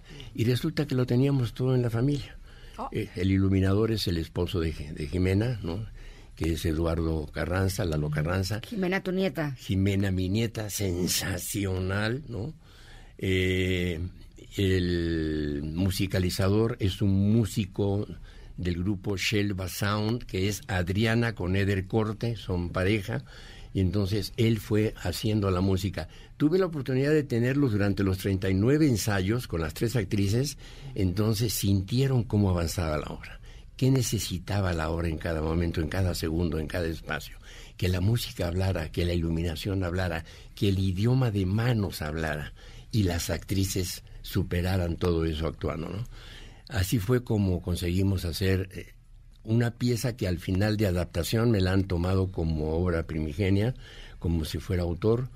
Eh, ya está registrada mi nombre, porque es la única, es única en el mundo. Entonces, México tenemos la única obra de teatro Helen Keller, la increíble historia, con ellas dos en el escenario actuando completamente dentro de las tres actrices. Ahora, si esta es la historia de Helen y de Anne, eh, ¿Qué otros personajes hay? Porque estoy viendo en el cartel que también hay hombres. Eh, ¿Quiénes son en la vida de estas mujeres? O sea, yo quería que ellas dos fueran las únicas que trabajaran. Entonces, hay un momento en que ya Helen no quiere saber nada. No, no la deja que, que la toque. Entonces, ¿cómo hago para que, para poder llegar a ella con la mano y enseñarle? y entonces emplea a un, a un hijo de uno de los esclavos, de los peones, ¿no? Para lo despierta en la madrugada, lo mete, lo, lo, tiene allí en la sala, y entonces Helen Keller siente celos de que le está enseñando a otra persona, y entonces primero lo, lo, lo, acepta, después lo rechaza, y este, así es como Helen, eh, como Anne consigue volver a tocar a Helen. Originalmente era una cosa así muy, muy, muy moderna de que llamáramos a un niño del público y lo manejáramos en el escenario. Di que tienes sueño, di que no quieres, que tienes miedo. ese, tipo de trucos. Pero Adriana me convenció, dijo, mira, tenemos al lado... Adriana es tu hija. Adriana, mi hija, Adriana Larrañaga. Este, tenemos a, a, Lalo, que es actor, productor, director también, lo tenemos como, como iluminador. Y entonces metimos a Lalo y nos resultó toda una escena muy graciosa porque es muy buen actor. Entonces, la obra va de un furor tremendo, de una violencia tremenda, de luego a una pasividad. O sea, tiene unos contrastes increíbles y Lalo nos ayuda a que la gente tenga un esparcimiento. Oye, me, llama mucho la atención y en esta investigación que hiciste, Fernando, ¿cuál era eh, eh, digamos, la, relación entre Anne y Helen eh, eh, me, suena a que se tornó muy difícil, es decir, como si Helen fuera eh, no solamente pues inmadura, sino además caprichosa. ¿Puede, ¿Puede ser así? Claro, Helen era prácticamente un animalito. Ella dice, tiene frases muy célebres, ¿no? Una que a mí me llegó mucho y que yo siempre la repito es, en todos estos años de oscuridad y de soledad, siempre le pregunté a mi Señor cuál era mi misión en la tierra, porque no, todavía no la comprendo. Espero que con el tiempo la gente pueda comprender cuál fue mi misión. Y lo estamos comprendiendo con la, con la, con la obra de teatro. Entonces se encontró con una fiera que mordía, que arañaba, que no se dejaba tocar, que hacía lo que le daba la gana, este, que andaba suelta por la hacienda, que molestaba a los peones, que al que no le estaba de mal humor le pegaba al peón o, lo acariciaba. Era, era totalmente instintiva la vida de Helen Keller. Y con mucha paciencia Anne comienza a enseñarle que la fruta tiene su nombre y tiene su olor y que la pera huele a esto y que entonces P-E-R-A en movimientos manuales eh, ya para Helen era mm. pera. Nosotros es pera y lo tenemos en la mente, pensamos en una pera con P-E-R-A. Allá ella no con P-E-R-A, sino que con los movimientos de los dedos formando las letras que corresponden a la P, a la E, a la R y a la A. Es algo muy, muy interesante y muy veloz además. ¿Cuál crees que era la misión que tenía Helen Keller en este mundo? Ella comenzó la inclusión. Oh, ella comenzó la igualdad. Qué bonito. Eso es lo que yo estoy emocionado. A mí también se me hizo nudo en la garganta. O sea, yo lo he comprendido muy bien porque Helen, a través de su historia, se gradúa con altísimos honores en la Universidad en Ciencias Sociales. Es oradora cuando no, no hablaba, porque hablan por movimiento gutural. Se tocan la garganta y la boca, ¿no? Es algo que además Ahorita yo me estoy haciendo experto en que hay 350 mil personas sordas que no pueden ir al teatro en México porque no tenemos lenguaje de señas, nosotros lo estamos adaptando en las funciones. Ah, eh, hay 800 ciegos que bailan y que actúan a través de padrinos pegados a ellos para decirle, o sea, hacen obras de teatro en que un padrino mueve al ciego para que se enfrente a ti, para que se siente aquí a hablar contigo. Y te habla, no te ve, pero el padrino le está diciendo, está frente a ti. Tiene el micrófono, mm. lleva anteojos, es muy guapa, es actriz famosa. Ese tipo de cosas. Gracias. Entonces, descriptivo, ¿no? Es lo increíble. Entonces se llama paseo de ciego, paseo a ciegas y se llama eh, baila la vida. Entonces hay todo un mundo que no conocemos y que de casualidad por la obra de teatro, estamos dando a conocer, porque nos visitan, hacemos funciones especiales, eh, alternamos gente con gente público normal, entre comillas, que no deberíamos llamarlo normal porque los, los discriminamos en cierto modo. Público con todas las capacidades, vamos a llamarlo, a público que tiene ciertas capacidades, ¿no? Y lo subimos al escenario, es, es una cosa increíble. Entonces, Estamos en la época de la inclusión.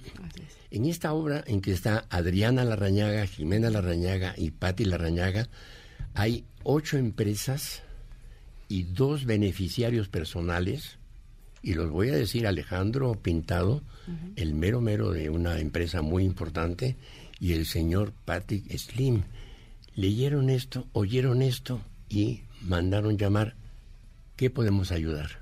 Mm. Pues vamos a difundirla. Tus redes sociales, apóyanos, danos publicidad. Las temporadas es una temporada corta de 44 funciones, que para mí es un número muy cabalístico. Mm. Y entonces estas empresas ya llevaban un tiempo integrando en su personal laboral a gente con cierta discapacidad. Y es así como muy, muy eh, anecdótico, ¿no? O sea, yo tengo 75 contratados, tú llevas recién 60. No, yo ya voy a llegar a 100. ¿No? Entonces se está integrando a personas porque no importa cómo somos por fuera, lo importante es cómo somos por dentro. Entonces se están emparejando a ganar su dinero, a sentirse empleados, trabajadores contratados, ¿no? con todas las la de la ley. Y Helen Keller comenzó a incluirse ella misma, siendo oradora, siendo eh, luchadora por los derechos de la mujer, por el voto de la mujer, conferencista, viajaba por todo el mundo. Eh, Jimmy Carter y Johnson, presidentes de Estados Unidos, la hicieron la mujer del año los Rotarios y los Leones, los clubes, ¿no? que siempre hacen mucho, mucho bien, la tienen como su musa, como su hada madrina, ¿no? Entonces, este, ese fue el mensaje de ella, ¿no? A base de esfuerzo, tenacidad, nuestro famoso sí se puede, pero sí se pudo, por la prueba que trascendió la historia, en lo, en lo, que me corresponde a mí, que me gusta aparte de actuar, dirigir, o sea, toda la labor teatral, cine, televisión, donde sea, desde los seis años, este, me interesó mucho conocer este mundo de las dos dentro de la donde termina la gente de pie llorando. No estoy mintiendo, estás invitada a ir y tú lo mismo, Por favor, pero libre con las personas que quieran ir, porque al final esto ya no resulta el famoso negocio de yo necesito, invierto 10 para ganar 12. De repente eres millonario en emociones, millonario en hacer el bien, en, difundir mensajes, en difundir esfuerzos, ¿no? Eh, de repente así se ha convertido esto en una cosa impresionante. Me queda claro que no es casualidad que seas tú precisamente quien tenga esta historia y quien nos la haga llegar, porque te, noto además... Eh, totalmente emocionado, orgulloso. Eh, de verdad que y, se siente. Y, esto es una entrevista de tan, solo escasos minutos. Ahora me puedo imaginar sentada frente al escenario con, eh, con estas actrices que nos van a tocar fibras, con, con tu texto, en fin, quiero estar ahí y, y quiero agradecerte de por sí el que, el que el que lo hayas eh, hecho así, que lo hayas hecho para todos, que nos lo compartas, que nos hagas ver a través del teatro lo importante que es incluir. De verdad, mm. muchas gracias. Muchísimas, muchísimas. ¿Dónde, cuándo, cómo le hacemos? yo invito a todo el mundo, familias, vayan con los hijos. ¿A partir de qué edad? A partir de seis años, siete años. Ah, chiquitos. Hemos tenido niños de ocho años y están con los ojos abiertos porque hay mucho movimiento escénico, ya por lo menos el movimiento, ¿no? Y, y, y, el texto es muy rápido, o sea, todo va muy rápido. Hay muchos cambios y ritmos y contrarritmos para que la obra sea de menos a más, te agarre y te agarre y te agarre, te capture y al final te saque las lágrimas, si no, no, no, sirve esto. Entonces, 10 años, 11 años, vayan con la familia, porque estoy seguro que van a ir a cenar y durante la semana van a hablar a los niños hay que enseñarles que la inclusión es importante. Así se acabaría el bullying o se con, de acuerdo. Me entiendes o sea ah le falta un dedo vamos vamos a reírnos de él. Ah fíjate que tiene la oreja mocha no o sea, también hay que enseñarles a ser felices y apreciar lo que tienen. Así exactamente exactamente. Entonces estamos en el teatro Rodolfo Sigli héroes del 47 en Coyoacán. que además está divino. Acabo de ver fotos y está precioso. hermoso isabelino eh, estamos los viernes a las 8.30, los sábados a las 6 y a las 8.30 y los domingos a las 6 de la tarde. Perfecto. ¿Los boletos dónde Los boletos hay una hay una plataforma, no sé si puedo mencionarla, creo que no. ¿Sí? Sí. Bueno, Boletópolis para que tengan más facilidades de compra y nosotros abrimos porque entendemos que los teatros siempre quedan lejos. Entonces no se puede ir un día a comprar un boleto para el fin de semana regresar y regresar y luchar con el tráfico. Entonces Las, las taquillas están abiertas de los teatros del- del- de, de- de esa zona a partir dos horas antes de la función. Dos horas antes ya hay gente, pueden llegar tranquilos, tenemos cafetería y dulcería, ¿no? Hay, hay, hay, hay mm, forma de atenderlos y entonces ya pueden Perfecto. ver la función. Super, y tenemos tres eh, pases dobles para regalar eh, a las primeras tres personas que nos escriban en Twitter y nos digan quiero ir a ver la obra de Vamos a dar Helen 10. Keller. Diez. Diez. Por Va. favor, qué maravilla. Si Muchas se puede gracias por 20, tu 20 y no hay ningún problema. Gracias, Fernando. Gracias. Se lo Gracias. digo en serio eh, y los atendemos con mucho cariño de parte de ustedes. Ay, Venga. por favor, vía Twitter, arroba Ingrid Tamara MBS. Los Y- que y- necesites. y Gracias. Tendrán sus boletos, eh, evidentemente pidiendo boletos para la obra Helen Keller, La Increíble Historia. Ha sido un honor, Fernando, Gracias. tenerte en cabina. De verdad, muchas gracias. El honor es mío.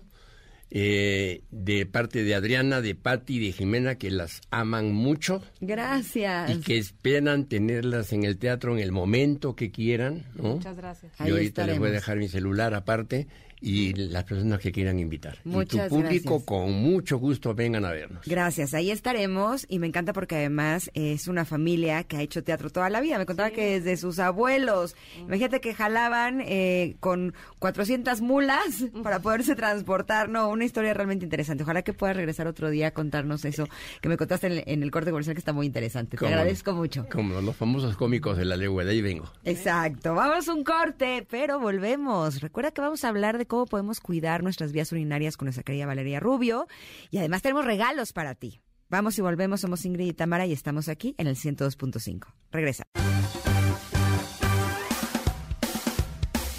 Es momento de una pausa. Ingrid y Tamara, en MBS 102.5.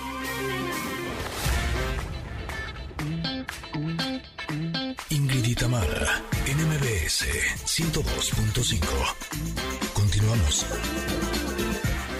Esta canción la verdad me encanta. Se me hace una gran canción. Pero yo la, o sea, tengo mis playlists en el coche y pues voy con mis hijos. Y una vez se puso esta canción y pues yo venía así, ya, I'm a freak, así. Y volteaba a mis hijos y me decían, mamá, qué canción tan depresiva. y se me hace una gran canción. Se me hace muy divertida. Así es que está muy bueno que le estemos programando porque el día de hoy es el día de la gente peculiar. Y pues I am a freak. Eh, gente peculiar podría ser freak, ¿no? Esta, esta canción es Creep, ¿no? O yo estoy muy mal. Ya. Es creep, tienes razón, no es I'm a freak. De Radiohead. Me la jalé. Yo- Pero ¿sabes qué? Yo ¿Sabes estaba qué? cantando. ¿Sabes qué? "And a muy freak". bien. La verdad sí, porque, o sea... Ay, qué quedaba, oso. No, quedaba muy bien con el día de hoy, la verdad. Para mí yo cantaba I'm a freak. así. Bueno, exacto. Allá ella. Exactamente. Y les digo que soy gente peculiar, se los digo. Ay. O sea, a la fecha sigo guachangüereando las canciones. Uf, ¿y yo qué te y digo? mis hijos, la verdad es que hablan inglés mejor que yo, y entonces ellos sí le entienden bien. Y entonces yo a veces canto cosas que no son, chale. Que les digo, oigan, tenemos un regalito para ustedes. Eso sí, me encanta. Tenemos un pase doble para Legacy, homenaje al rey del pop. Se lo llevará la primera persona que nos escribe en Twitter y nos diga eh, quién es el rey del pop. Ay, ah, qué- está qué muy bien. Sí, sí, sí, sí, quieres el rey del pop. Muy bien, muy o sea, bien. queremos que se lo lleven, ¿no? Se lo lleve, se lo lleve, se lo llevo. En arroba Ingrid Tamara MBS, que es el Twitter de este programa. Ahí puede escribirnos la primera persona que así lo haga, contestando quién es el rey del pop. Se lleva este pase doble para Legacy, homenaje al rey del pop. ¡Listo! Listo. Oigan, otra vez tenemos que ir a un corte. Pero ahora sí, I'm a freak. ahora sí regresando. ¿Saben que a mí en la carrera eh, de la licenciatura en composición musical me decían freak? ¿A poco? Porque decían que soy Ingrid Coronado Freak. Ah, bueno, por tu segundo apellido se Soy Ingrid sí. Coronado Fritz y me decían Ingrid Coronado Freak. O sea que creo que sí, era, era un poco más peculiar antes que ahora. Bueno, regresando vamos a hablar con Valeria Rubio, nuestra nutrióloga, porque qué onda con las vías urinarias. Uf, uf, hay que estar sanos y hay que saber que sí, que no. Así es que quédense con nosotros aquí en MBS, estamos en el 102.5. Volvemos. Momento de una pausa. Ingrid y Tamara, en MBS 102.5.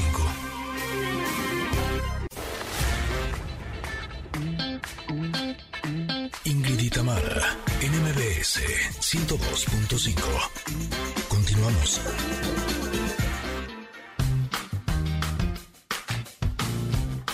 Barriga llena, corazón sano y contento. Nutrición con Valeria Rubio. Guacamole. Valeria Rubio, estás con nosotros, lo cual nos da muchísimo gusto.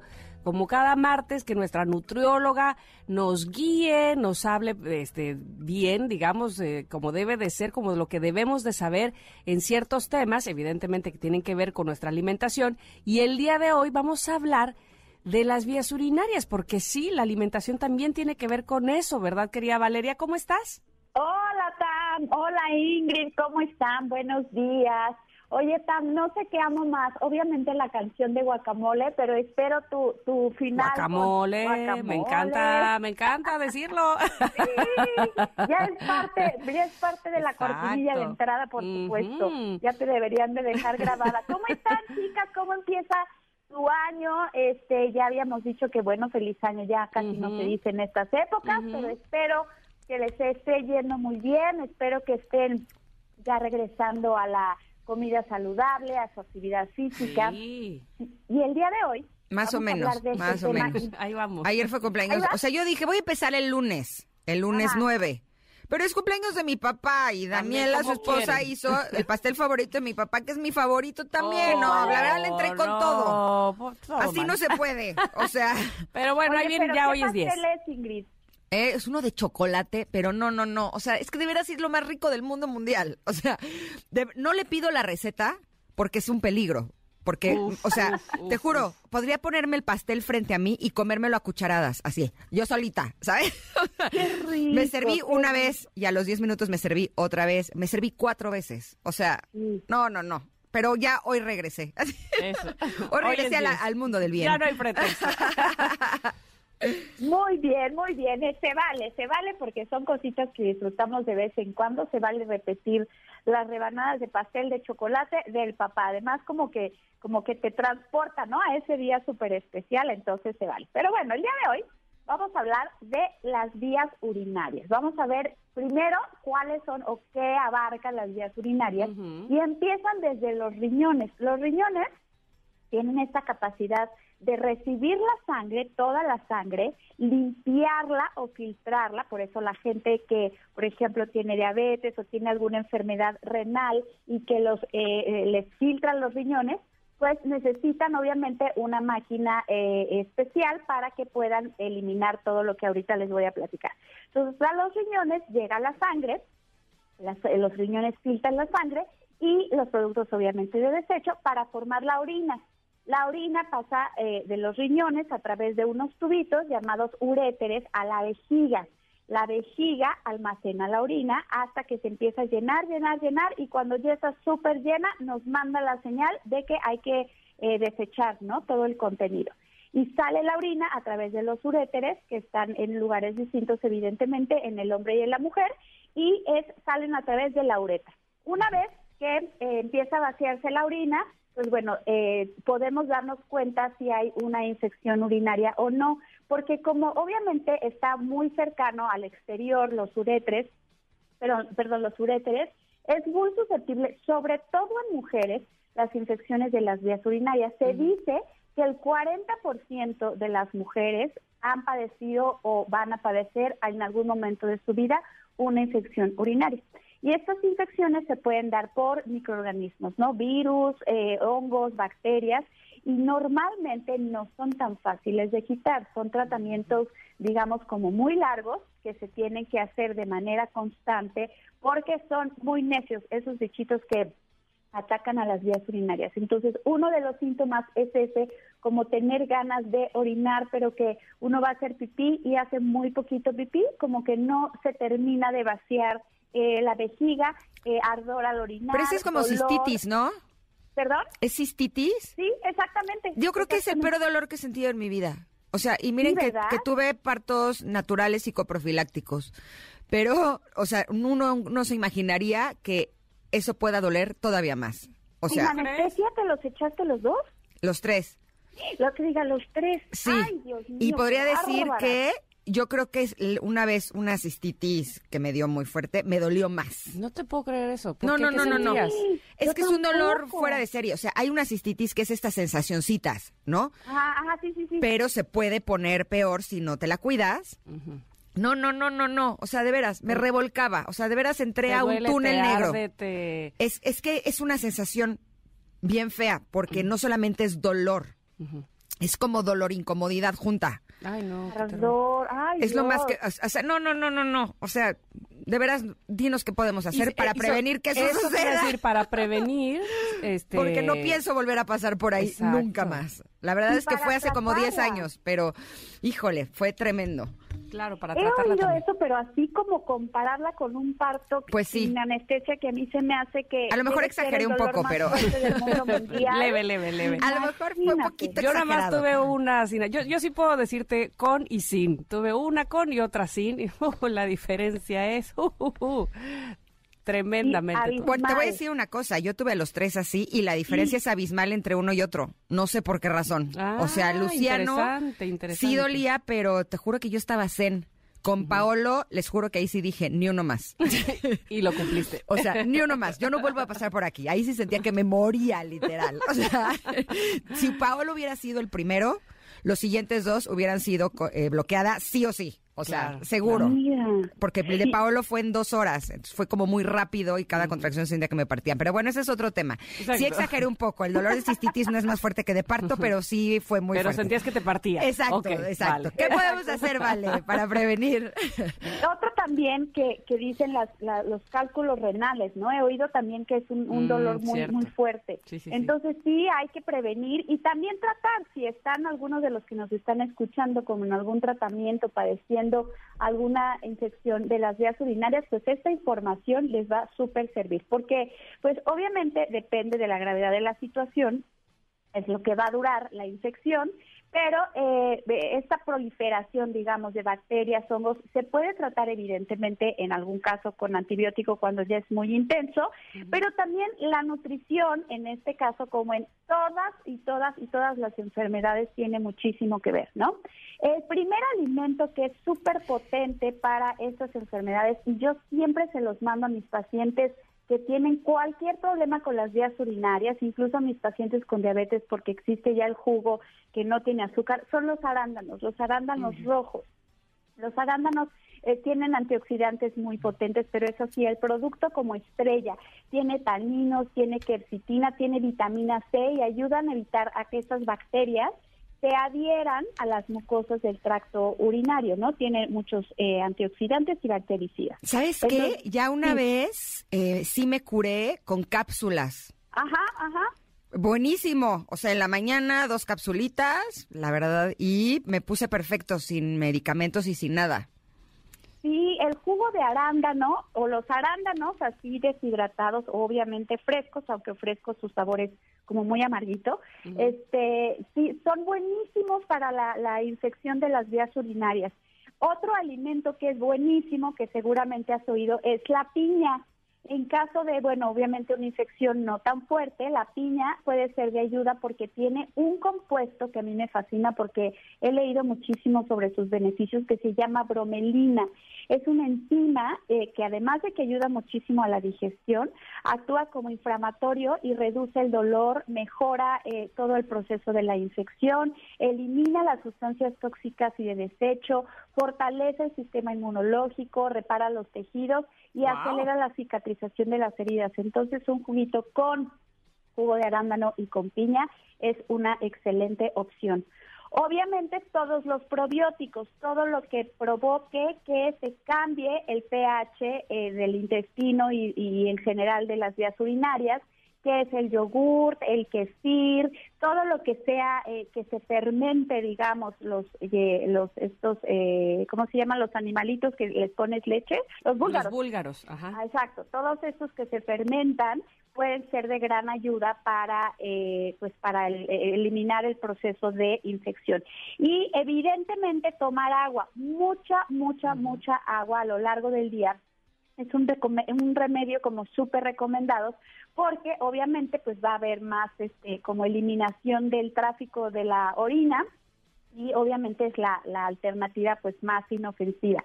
Yo siempre que tengo algún paciente con problemas de las vías urinarias, les mando un jugo en ayunas que ahí les va. La base eh, siempre es como algún líquido, ¿no? Puede ser agua, puede ser agua de coco, puede ser té, té verde, té negro, té de lemongrass, de limón, o este alguna bebida, puede ser de soya, de almendra. Después, una o dos vegetales verdes, que puede ser espinaca. El apio también es diurético, Mm, entonces el apio puede funcionar muy bien, no solo para las infecciones de las vías urinarias, sino como para desinflamar. Eh, puede llevar a espinaca, berro, lechuga, pepino, nopal. eh, siempre como una verdura como de color. Puede ser jitomate, puede ser zanahoria, puede ser betabel, puede ser hasta un pedacito de camote. Luego agregar una fruta, que puede ser aquí el jugo de arándano o puede ser piña, Piña, como decíamos. eh, todas las berries, las fresas que también son, eh, y los blueberries que son altas en vitamina C. Y ya al final, nuestros famosísimos superfoods, que puede ser jengibre, puede ser perejil. El perejil también es súper diurético, chía, linaza, canela, y con eso queda un jugo súper, súper diurético, súper bueno para desinflamar, para cambiar el pH de la orina, para eliminar las bacterias o ayudarles más bien a que se dejen de proliferar y para aliviar las vías urinarias. ¿Cómo ven, chicas? Oye, está muy, muy, muy bueno ese, esa receta. De hecho, se me antojó algo así como espinaca, piña, apio, ñom, qué rico. Este, nos tenemos que ir a un corte, ¿vale? ¿Te parece si regresamos con la conclusión? Me parece padrísimo. Ahorita les digo otras cositas sobre las vías urinarias y la alimentación. Ya estás. Vamos a un corte, volvemos con Vale Rubio. Estamos aquí en el 102.5. Es momento de una pausa. Ingrid Tamara, en MBS 102.5.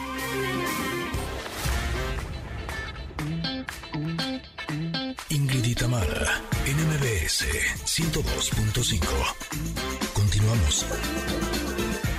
Nos quedan muy pocos minutos y no quiero que se nos vaya el programa sin que Vale nos comparta. Ya nos dijo qué es lo que podemos consumir, qué es lo que podemos comer para ayudarnos a las vías urinarias, pero me gustaría saber qué es lo que no debemos de consumir, Vale. Exacto, Ingrid, súper importante porque, por ejemplo, Estamos en tratamiento médico con antibióticos y además porque, bueno, no es bueno para la, la, la flora intestinal y para la, la vejiga, el alcohol. Porque además de que obviamente, pues bueno, nos provoca una diuresis, una, ir al baño mucho más seguido, el alcohol no es recomendable cuando hay este tipo de infecciones. Hay que recordar que todo lo que es que haga que se eh, que el riñón se ponga a trabajar de más, es decir, todo lo que nos haga o ir al baño de más o eh, retener agua, por ejemplo, el sodio, la sal, todo lo que son embutidos, las salsas estas que se utilizan así eh, comerciales para aderezar la comida, los pepinos, las jícamas que vienen en, envasadas, que tienen muchísimo sodio, esos debemos de evitarla lo más posible. El azúcar en exceso, sobre todo todos los procesados, ¿no? Las eh, eh, cosas que vienen, los alimentos que vienen empacados, dulces y demás. También todos los, eh, la panadería que viene con mucho azúcar, pero también normalmente le echan eh, mucho sodio para poderse conservar. Los refrescos, obviamente, por el gas, eh, los sodios tienen, eh, además de tener minerales que también los riñones, pues les cuesta trabajo eh, eh, eh, eliminar o procesar. Y el picante, normalmente, pues bueno, todos seguramente nos ha pasado cuando hemos comido picante que a veces eh, pues cuesta trabajo eliminarlo o arde un poquito, entonces eliminar todo aquello que nos pudiera cambiar el pH o todo aquello que pudiera hacer que el riñón trabaje de más. Aquí es como si tenemos a lo mejor un esguince o una, un, nos lastimamos un pie o un tobillo y pues normalmente lo que hacemos es reposar, ¿no? Unos días para evitar, para en lo que se desinflama, es lo pasa lo mismo con el riñón. Hay que dejarlo reposar, evitar que trabaje de más y bueno, ya después cuando esté desinflamado ya podrá trabajar de una manera mejor y ya podrá eliminar la orina porque es importantísimo tener un sistema de vías urinarias súper bien saludable para que podamos este, eliminar todo lo que nuestro cuerpo no necesita, chicas. Muy bien, mira, y justamente nos están escribiendo, ay, que repita, eh, dice, la receta para vías urinarias no alcanza a notar, pero, ¿qué creen? Si ustedes siguen a Vale Rubio en sus redes sociales, ella seguramente estoy convencida de que siempre les contesta y siempre está muy pendiente de lo que ustedes pregunten, ¿verdad? Así es, siempre nos escriben muchísimo, las saludan, las felicitan y les comparto mis redes sociales. Hoy subo esta receta del jugo con muchísimo gusto. Es nutrióloga Valeria Rubio en Instagram, en Facebook igual, nutrióloga Valeria Rubio Oficial. Y en Spotify, Nutrición con Valeria Rubio, ahí tenemos nuestras entrevistas y algunos datos que les van a súper interesar, chicas. Les mando un abrazo gigantesco, que tengan un bonito día y una bonita semana. Igualmente, Vale, te queremos mucho. ¡Feliz año! Besito, ¡Feliz año! Besos. Bye. Nosotros ya nos vamos. Fue un placer que nos acompañaran. Gracias por estar aquí. Mañana regresaremos nuevamente. Gracias, Tam. Gracias, equipo. Gracias, Connector. ¿Se queda con Pontón? Ya llegó, ahí está. Con no. Su estilo de vida digital. Ah, sí. Quédense aquí. Sí, ahí está. ¿Cómo no? Es que estaba justo detrás del poste. Córrele, Pontón. Y no lo veía. Que vas. Así viene corriendo. Es que tienen que ver con la computadora en mano abierta, el celular, la mochila cargando. Y parado. Audífonos colgados y está parado frente al micrófono así.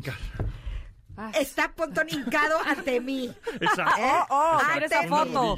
Voy a, voy a aprovechar. en, vez de, en vez de cajita traigo una laptop así. ¿no? Eh. Te, te abro la laptop. Exacto. Pontón, ¿de qué vas a, hablar? ¿Qué me vas a pedir, Exacto, Pontón? Un favor, no, no es cierto. No es cierto, no es cierto. ¿De qué vas a hablar el No, día de hoy? Cuenta. Ingrid y Tamara te esperan en la siguiente emisión. MBS 102.5.